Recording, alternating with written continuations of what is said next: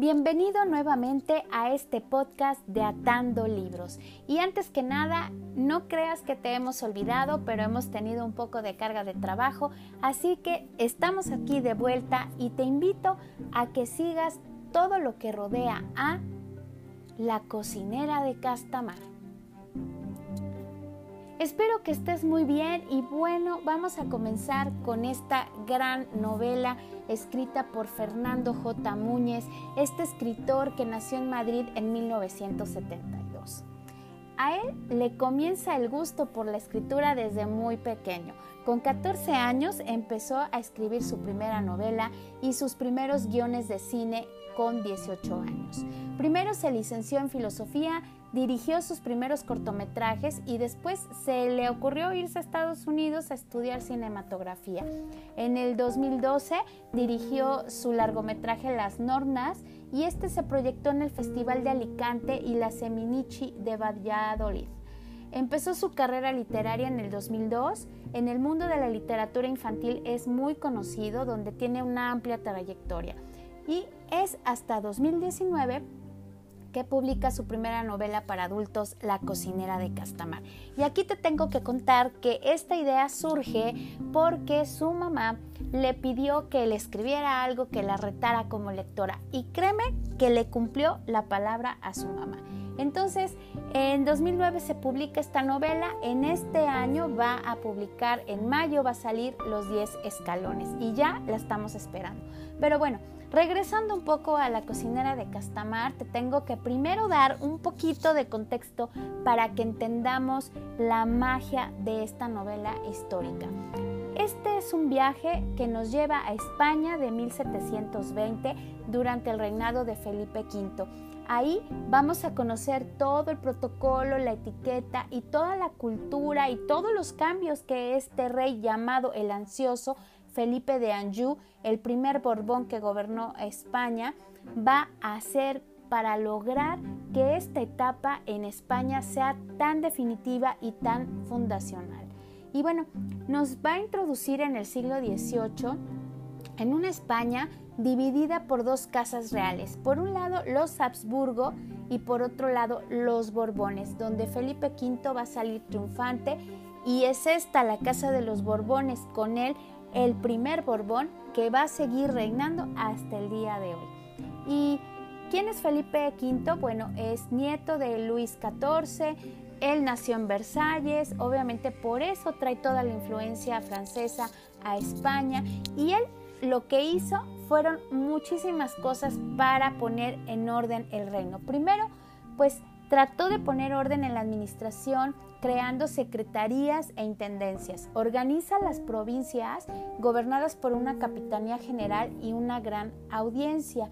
También va a revolucionar el arte de la guerra, va a cambiar las brigadas por regimientos. Los batallones y compañías y escuadrones son los que crea. También diseña los uniformes, fusiles, bayonetas, va a perfeccionar la artillería y va a construir buques y astilleros. O sea, como te podrás dar cuenta, va a ser el gran artífice de lo que después sería la gran eh, constitución de este cuerpo naval español. Y bueno, va a abolir también los fueros aragoneses y valencianos, va a renovar la cultura en la ciencia, en la literatura, en la filosofía, en el arte, en la política, en la religión, en la economía y va a fundar la Biblioteca Nacional, la Academia de la Lengua, la de Medicina, la de Historia, porque él quería emular a las academias francesas. Y bueno, así que investigando a este rey nacido en Versalles, como te decía, es el causante de que la comida francesa haya llegado a España para quedarse. En su recepción de bodas, te cuento ahí el chisme histórico con María Luisa, como símbolo de cordialidad entre los dos países, se dispusieron de forma alternada poner platos franceses y por otro lado españoles, pero la reina desconocía el significado, solo comió de los españoles, lo que causó un incidente diplomático entre ambos países. Y bueno, poco después se solucionó, no hubo que temer nada, pero este eh, incidente pues te demuestra que estas dos cocinas estaban conviviendo durante el reinado de, Felipe. Y bueno, Lo que el rey quería era acercar a España a Europa al hacer a la península un símil de Francia. Te cuento todo esto porque por la guerra, por esta situación de influencia francesa, algunos personajes que vienen en la cocinera de Castamar van a estar marcados por estas guerras y van a tener pues ciertas actitudes y ciertos comportamientos por toda esta lucha que hubo entre los Habsburgo y los Borbones por pelear a ver quién se quedaba con España. Y bueno, ahora sí, metiéndonos de lleno a la novela, en sus 768 páginas, no te espantes, la verdad es que la vas a leer, bueno, súper fluida, no se te va a hacer pesada, pero sí es un poquito gordo el libro. En digital no lo sientes, esa es la verdad. No solo se plantea una historia de romance, es bien importante. Hay aventura, hay intriga, hay suspenso, en donde el autor hace algunos guiños a autores y grandes clásicos de la literatura, como mi amada y adorada Jane Austen, con su novela Orgullo y Prejuicio, al mostrar los entretelones de la aristocracia española, donde la vanidad, el orgullo y los rumores se hacen presente a lo largo de esta aventura, que también nos recuerdan algunas escenas a los tres mosqueteros de Alejandro Dumas, específicamente las aventuras que emprenden el duque Diego de Castamar, personaje principal, sus amigos Francisco, Alfredo y su hermano Gabriel. Te recomiendo que pongas ojo en Gabriel porque ese personaje nos va a decir muchas cosas, muchas. Y bueno, para descubrir a ese enemigo que trata de destruirlos usando todo el poder que dispone. Eh, este hombre, desconocido al principio, que ambiciona todo lo que Diego tiene, es el marqués Enrique de Soto y es un hombre, bueno, con una astucia y de pensamiento maquiavélico que siempre va a encontrar la forma de seguir sus planes. Este personaje eh, personalmente se me hace sorprendente ya que sabe encontrar el talón de Aquiles de cada una de las personas que usa para lograr sus objetivos. Los mueve como alfiles en este ajedrez siempre cambiante y del que siempre sabe sacar provecho. La cocinera de Castamar he oído que algunos dicen, no, es que es la típica cenicienta, es la típica chica abandonada. Ojo, ojo, no es la típica historia de la chica desvalida, ¿eh? Clara es un personaje inteligente, resiliente y que encarna el espíritu de una época que estará por venir. A mí eso me puede encantar. Una mujer ilustrada gracias a la educación que recibió de su padre, médico de la corte y de la pasión que comparte con su madre, su amor por la cocina, la cual la salva y les da una forma de poder subsistir, perdón, ante la desgracia de perder todo familia, casa, posición y que lo único que les queda es esa grandiosa habilidad para cocinar y su reputación.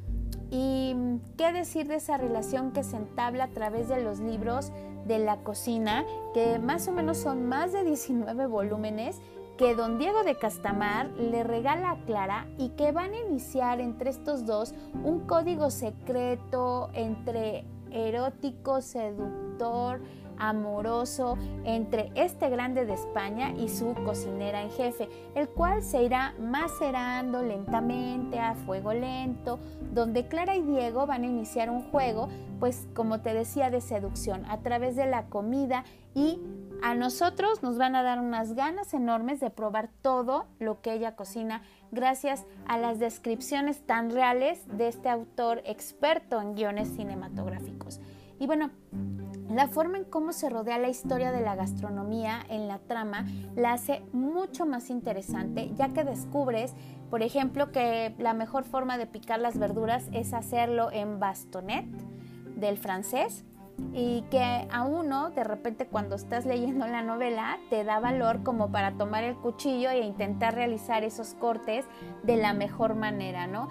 Y aplicarlo en tus preparaciones mientras sigues, bueno, haciéndote agua la boca, literal.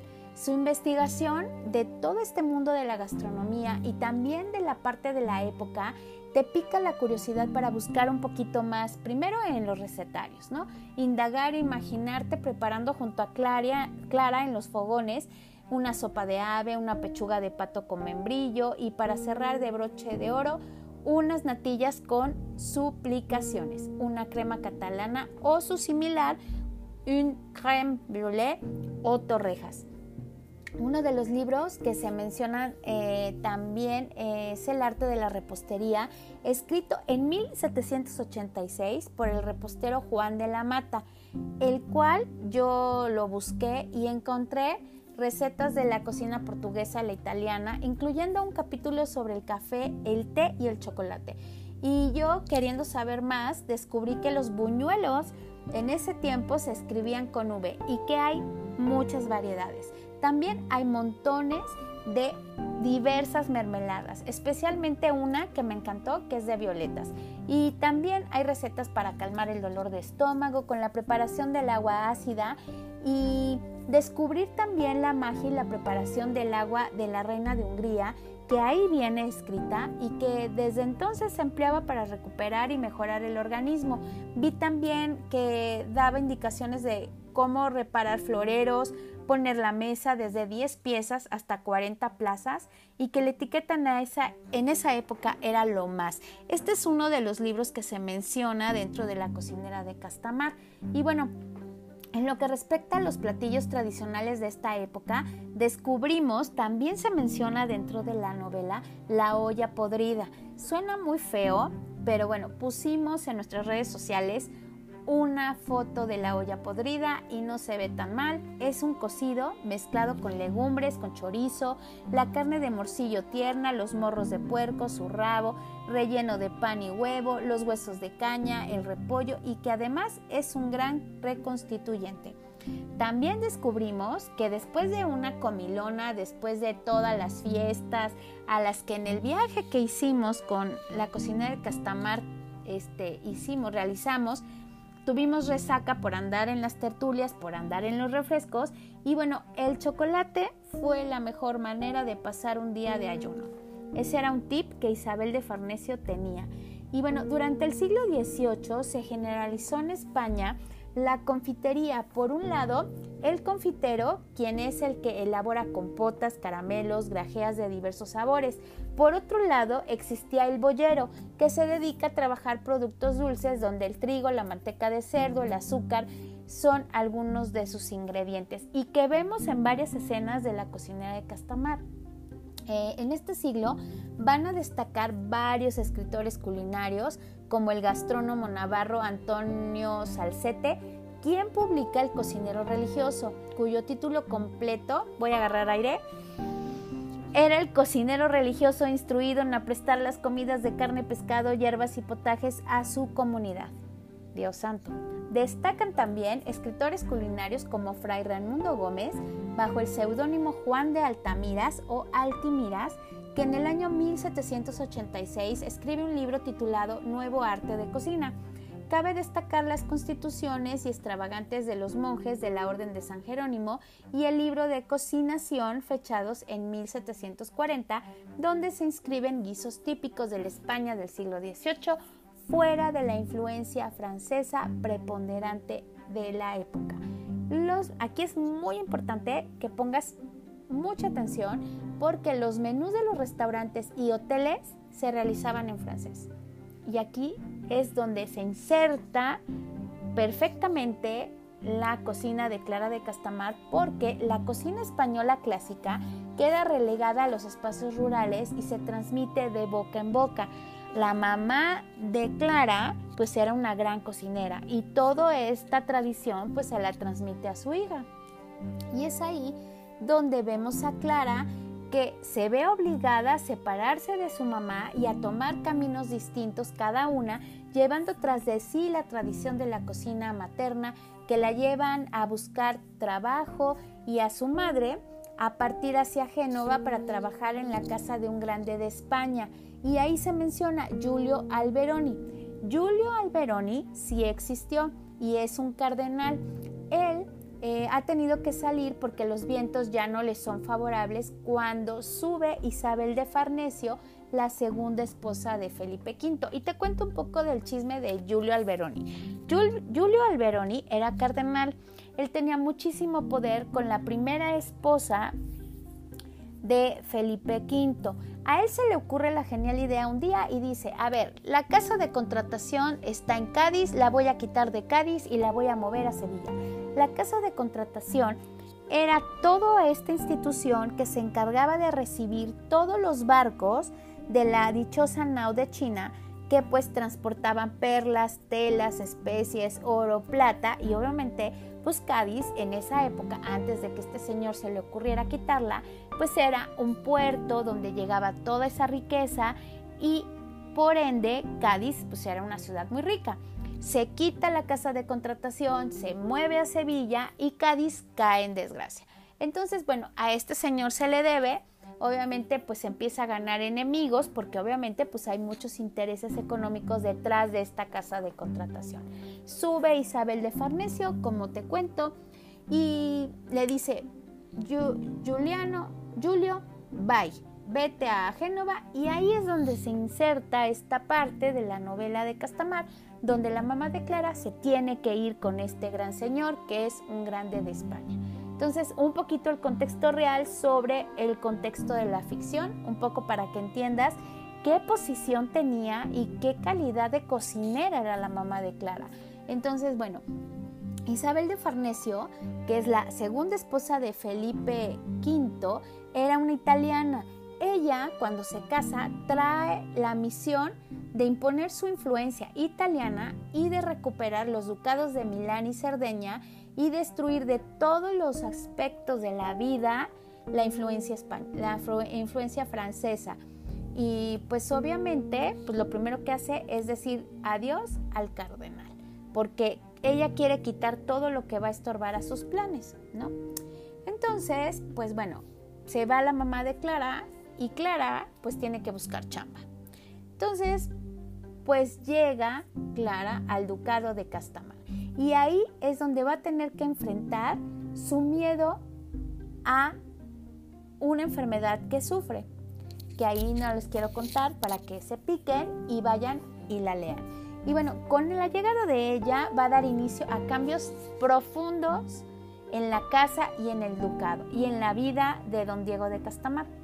Ahora sí que ya para finalizar te he de decir que La cocina de Castamar es una novela que se queda en el corazón, realmente es hermosa, te invita a viajar, a investigar más sobre la gastronomía, sobre la historia, sobre la política, sobre lo que realmente fue esa época tan importante y que pocas veces se menciona en España y en la historia mundial. Y bueno, la novela no solo es esta parte romántica, esta parte de aventura, esta parte de, misterio, también pone en el centro de la discusión el racismo, las preferencias sexuales, las enfermedades mentales, los derechos de género de una manera muy inteligente. Yo amé la novela, soy fan del escritor y le doy cinco estrellas, primero por lo bien que está escrita, por lo apasionante que hace su lectura, y porque vemos un poco reflejado a don Diego de Castamar en don Fernando J. Muñez, ese espíritu ilustrado y pro a favor de las mujeres y de los que no tienen voz. Entonces yo desde aquí le mando un gran bravo a este gran escritor y espero que esta reseña un poquito amplia, con contexto, con material, con información y sobre todo con esta este retrato de esta vida en el siglo XVIII te haya picado la curiosidad y vayas y la leas. Y luego me cuentes qué tal te pareció. Así que te recuerdo, vive la experiencia atando libros. Síguenos en nuestras redes sociales. Estamos en Instagram, en Facebook. Tenemos ya canal de YouTube para checar todas las pláticas que hemos tenido con escritores y algunas cositas por ahí más. Y hoy acabamos de estrenar nuestro TikTok. Así que síguenos, nos vemos a la próxima y espero que tengas una súper gran lectura. Hasta luego.